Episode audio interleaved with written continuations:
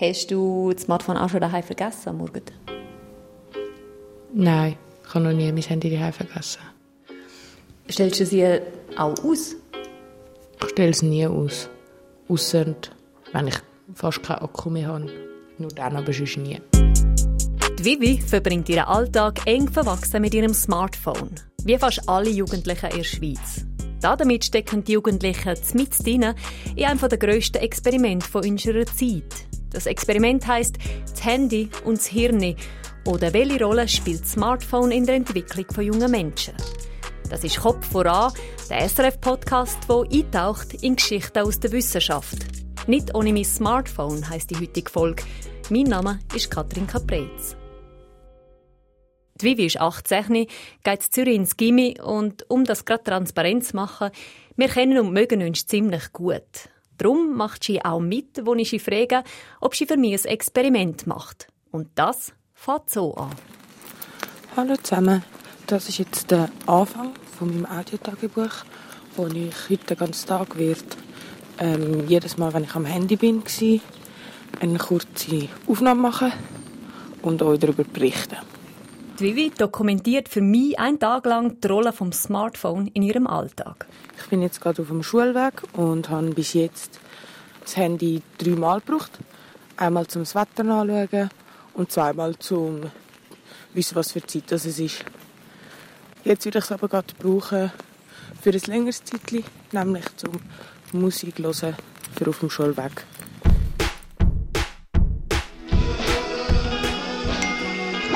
Hey Vivi, kommst du am 31. Juli?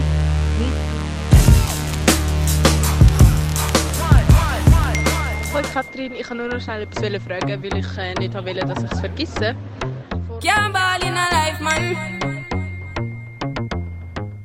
Das Ziel von dem Experiment ist, ich will einen Eindruck davon bekommen, wie intensiv Jugendliche wie die Vivi ihr Smartphone tagtäglich nutzen. Die Vivi hat ein Smartphone seit sie 12 ist und mit ihrem Flatrate-Abo kann sie für einen fixen Preis pro Monat so viel telefonieren, wie sie will, grenzenlos Nachrichten verschicken und jederzeit und überall im Internet surfen. Nach eigenen Angaben verbringen die Jugendlichen in der Schweiz drei bis vier Stunden jeden Tag mit ihrem Smartphone. Damit Nachrichten zu schreiben, per WhatsApp vor allem, mit ähm, Beiträgen posten und anderen Leuten folgen auf Instagram, Snapchat oder, wenn auch immer seltener, auf Facebook. Jetzt haben wir Zähnepause und jetzt habe ich meine Nachrichten angeschaut, hauptsächlich E-Mails und WhatsApp-Nachrichten, die ich bekommen habe. Jetzt habe ich fertig gegessen und habe am Nachmittag frei, gehe lernen und beim Lernen höre ich meistens Musik hören und sonst aber das Handy auf Flugmodus, so dass ich keine Nachrichten bekomme während dem Lernen, die mich ablenken könnten. Die Vivi gehört zur ersten Generation, die spätestens ab dem Ende der Primarschule ein eigenes Smartphone besitzt und es ab dann fast rund um die Uhr mit sich umtreibt. Ich meine, auch Erwachsene wie ich verbringen nicht wenig Zeit am Handy. Vielleicht eher damit, dass sie E-Mails schreiben oder News lesen, als jetzt die Jugendlichen machen. Aber im Schnitt sind es auch gut zweieinhalb Stunden am Tag. Also auch Erwachsene sind Teil von dem Experiment Handy und Hirn. Aber die Wissenschaft interessiert sich trotzdem ganz besonders dafür, was das Smartphone mit den Jugendlichen macht. Und zwar aus guten Gründen. So richtig klar wurde ist mir das, als ich vor ein paar Monaten ein Interview mit dem Ronald Dahl hatte. So I'm Ron Dahl and I'm a professor at UC Berkeley. And my main focus currently is the transition from childhood into adolescence. Er ist Medizinprofessor und untersucht ganz spezielle Phasen im Leben von jungen Menschen. Es ist das Alter von etwa 10, 11, 12, also die ganz frühe Pubertät. Das Alter, wo Kinder zu Jugendlichen, zu Teenies werden. We think of puberty, we think of physical changes. And those are dramatic. I mean, das ist eine Phase, wo sich wahnsinnig viel verändert. Allem voran der Körper. And the brain is changing. Und damit eben auch das Hirn. Early adolescence is a sensitive period for certain kinds of social learning and identity development. Having good opportunities for social identity learning in early adolescence is the foundation for a lot of things coming later. Die Pubertät, sagt er, sei eine ganz wichtige Lernphase im Leben von jungen Menschen. Und zwar eben speziell, was das Zusammensein mit anderen angeht. Man ist dran, sein Verhalten am Austesten, sein Aussehen, Kleiderstil, Musikrichtung am Ausprobieren. Und vor allem geht es darum, die eigene Wirkung auf andere kennenzulernen. Kurz, es geht darum, herauszufinden, wer man selber ist. Dabei ist jedes Feedback, jede Reaktion von Freundinnen und Freunden, von Eltern, Geschwistern oder Lehrpersonen, jedes von diesen Feedback ist eine Mini-Lektion in dieser intensiven Lernphase, sagt der Jugendforscher Ronald Dahl. The emotional reaction to positive social evaluation and negative social evaluation becomes more intense.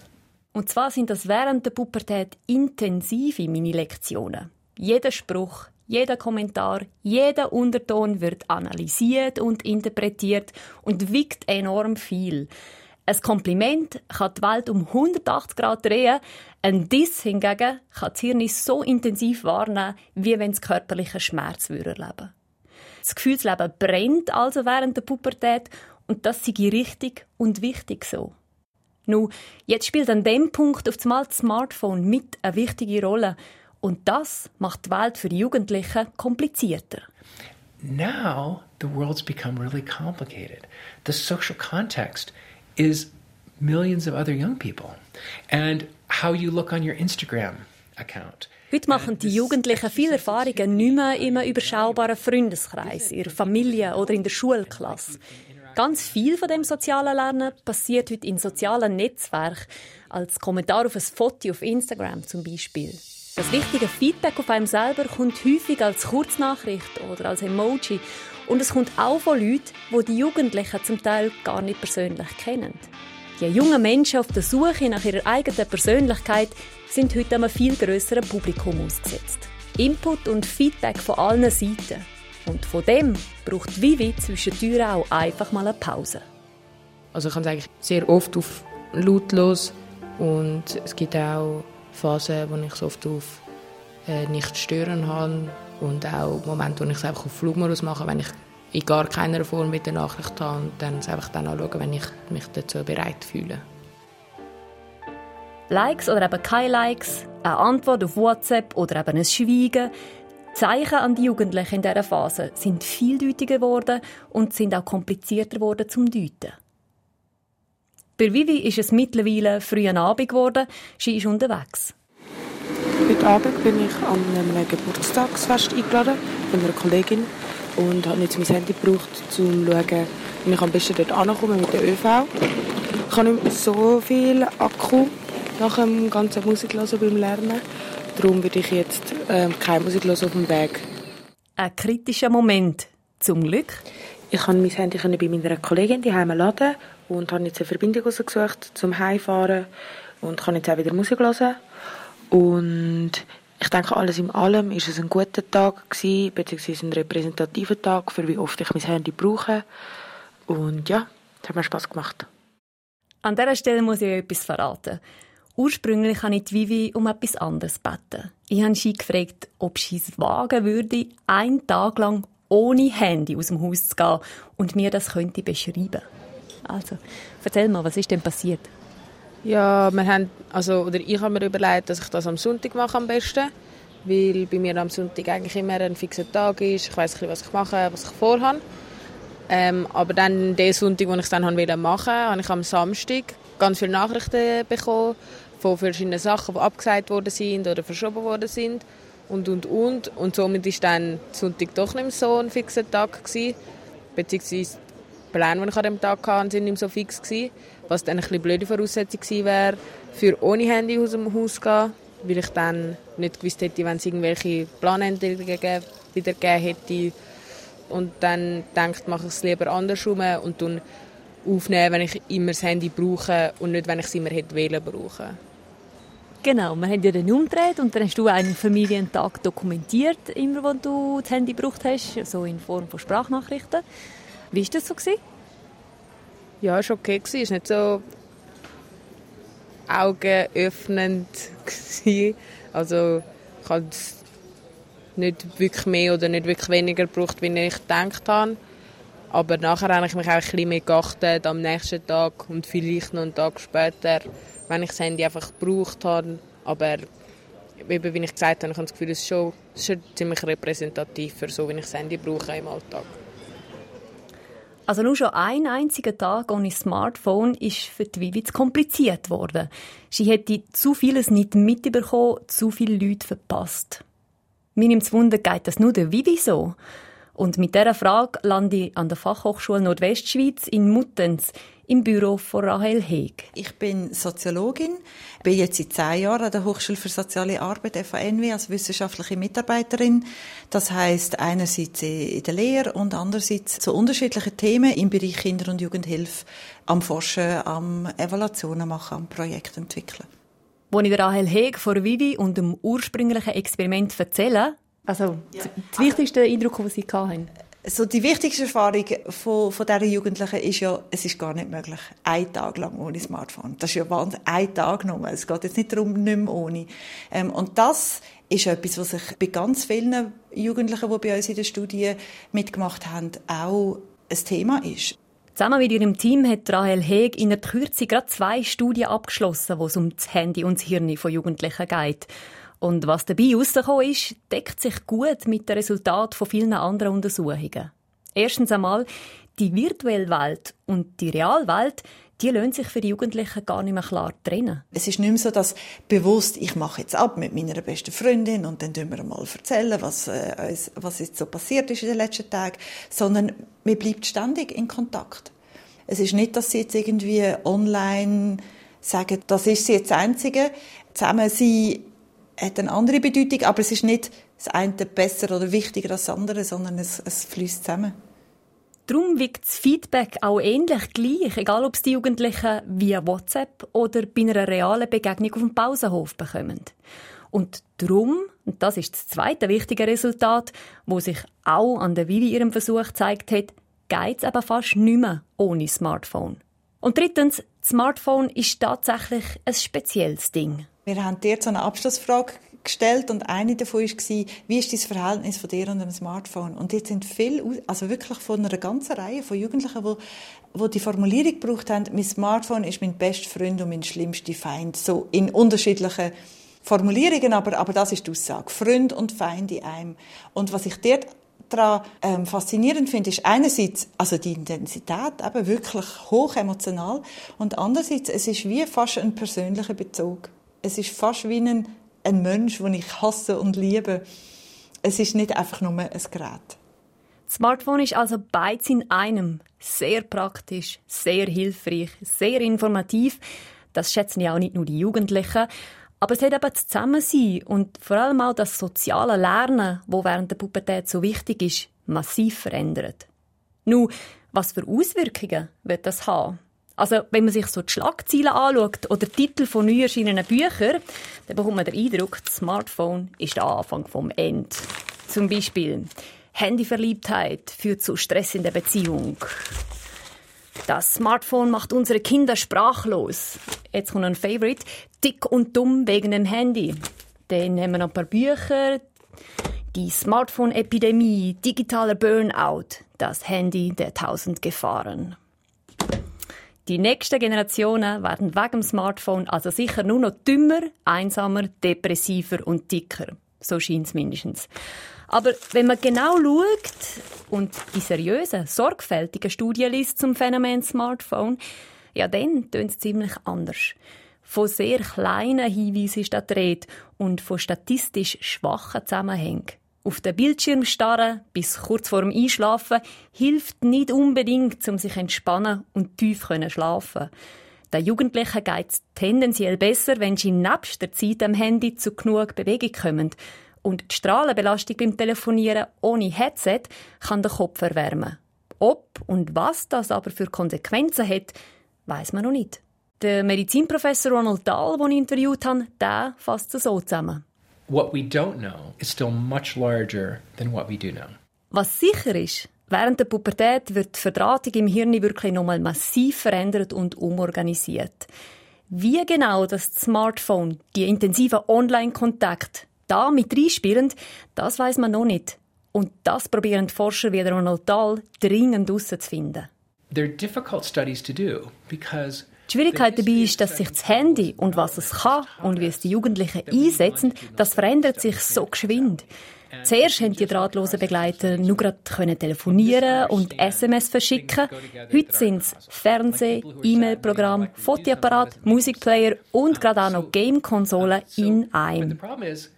Technology is changing so fast. By the time you start a longitudinal study, it's not relevant to what young people are doing. Darum haben wir bis jetzt nicht wirklich können vernünftige Langzeitstudien machen, sagt Ronald Dahl. Sobald eine so eine Studie fertig war, sind die untersuchten Geräte schon wieder veraltet und die Resultate darum gar nicht mehr gültig gewesen. Trotzdem, solche Langzeitstudien braucht es als nächstes. Die könnten nämlich helfen, herauszufinden, ob mehr Zeit am Handy ungesünder ist als weniger, ob es vor allem darauf ankommt, was die Jugendlichen in dieser Zeit machen ob Smartphone Jugendliche tatsächlich vermehrt in psychische Probleme bringt oder ob andere Veränderungen der Grund dafür sind. Die bis heute grösste Übersichtsstudie zum Thema Smartphone hat nämlich auch schwache Hinweise darauf gefunden, dass das Smartphone den Jugendlichen sogar helfen kann, ihren Platz in der heutigen Gesellschaft zu finden. Ein paar Wochen nachdem die Vivi für mich ihren Tag mit dem Smartphone dokumentiert hat, will sie mir unbedingt etwas erzählen. Also, was ist passiert? Also bis haben ja einen kaputten Bildschirm gehabt, der schon sehr auf der kaputten Seite war und auch schon ein paar Glasteile rausgefallen sind und so. Und dann ist es mir so von 20 cm Höhe oder so, ist mir wie, habe ich es aus der Hand fallen lassen. Und nachher ist es eigentlich so gerade kaputt gegangen. Das heißt, ich bin so zwei Tage eigentlich ohne Handy gewesen. Und mir ist dann gerade natürlich die Reportage eingefallen und das äh, eigentliche Handy-Experiment wo ich dann sozusagen ungewollt trotzdem haben können machen. Und wie ist das so gegangen, die zwei Tage so quasi ohne Handy? So gewisse Sachen sind ziemlich einfach so soziale Medien zum Beispiel habe ich überhaupt nicht vermisst oder so musiklos oder so jetzt auch auf dem Weg habe ich mich schnell daran gewöhnt, dass ich das nicht machen machen. Das ist nicht so schlimm gewesen. Das Einzige, was mich wirklich so aufgeregt hat, also nicht im hässigen Sinn, sondern mehr so nervös gemacht hat, war, dass ich nicht schauen konnte, wenn mir jemand geschrieben hat und ich nicht gewusst, wer sich bei mir meldet oder irgendwie was könnte sein oder so und wir nicht wissen, dass das hat das hat mich wirklich nervös gemacht. Ich habe dann immer andere Leute gefragt, halt, wenn ich irgendwie will, jemanden informieren oder anrufen oder über etwas fragen oder so. Und dann war es auch immer ein mega Umtelefonieren gewesen, ob ich überhaupt eine Nummer von einer Person hatte. Also muss über zwei Ecken irgendwie oder so schauen, dass ich äh, jemanden dann kann anrufen kann, ich eigentlich anrufen will. Und dann immer auch fragen, so, hey, ich schnell dein Handy brauchen und so. Und das ist eigentlich dann ein Ding. Und jetzt hast du geklickt? Jetzt nimm dein Handy wieder?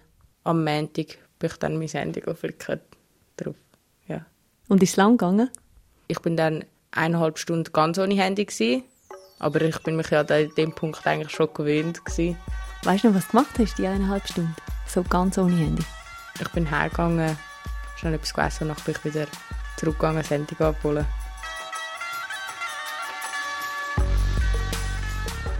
Wie gesagt, das Experiment Handy und Hirn, das läuft und lässt sich auch nicht mehr rückgängig machen. Die Arbeit geht den Ärzten wie Ronald Dahl oder den Soziologinnen wie Rahel Heg also noch lange nicht aus. Das war Kopf voran, der Podcast, der eintaucht in Geschichten aus... Oh nein, wer schreibt denn jetzt da schon wieder? Warte mal kurz. Okay. Äh, ein Podcast mit Geschichten aus der Wissenschaft haben wir gehört. Und die nächste Geschichte, die heißt «Nicht ohne unsere Mitmenschen». Meine Kollegin Katrin Söfel schaut weit zurück in die Vergangenheit und fragt, seit wann sind wir Menschen eigentlich hilfsbereit untereinander? Lasst euch überraschen. Wir freuen uns auf euer Feedback. Schreiben uns, ob euch der Podcast gefällt, wenn ihr Kritik habt, aber auch, wenn ihr ein Thema aus der Wissenschaft habt, das euch schon länger umtreibt. Einfach ein E-Mail an kopfvoran.srf.ch oder eine Sprachnachricht auf die WhatsApp-Nummer 079 878 65 04. Mein Name ist Katrin Caprez. Produziert hat die Sendung der Thomas Häusler. Für Technik verantwortlich war der Chris Weber.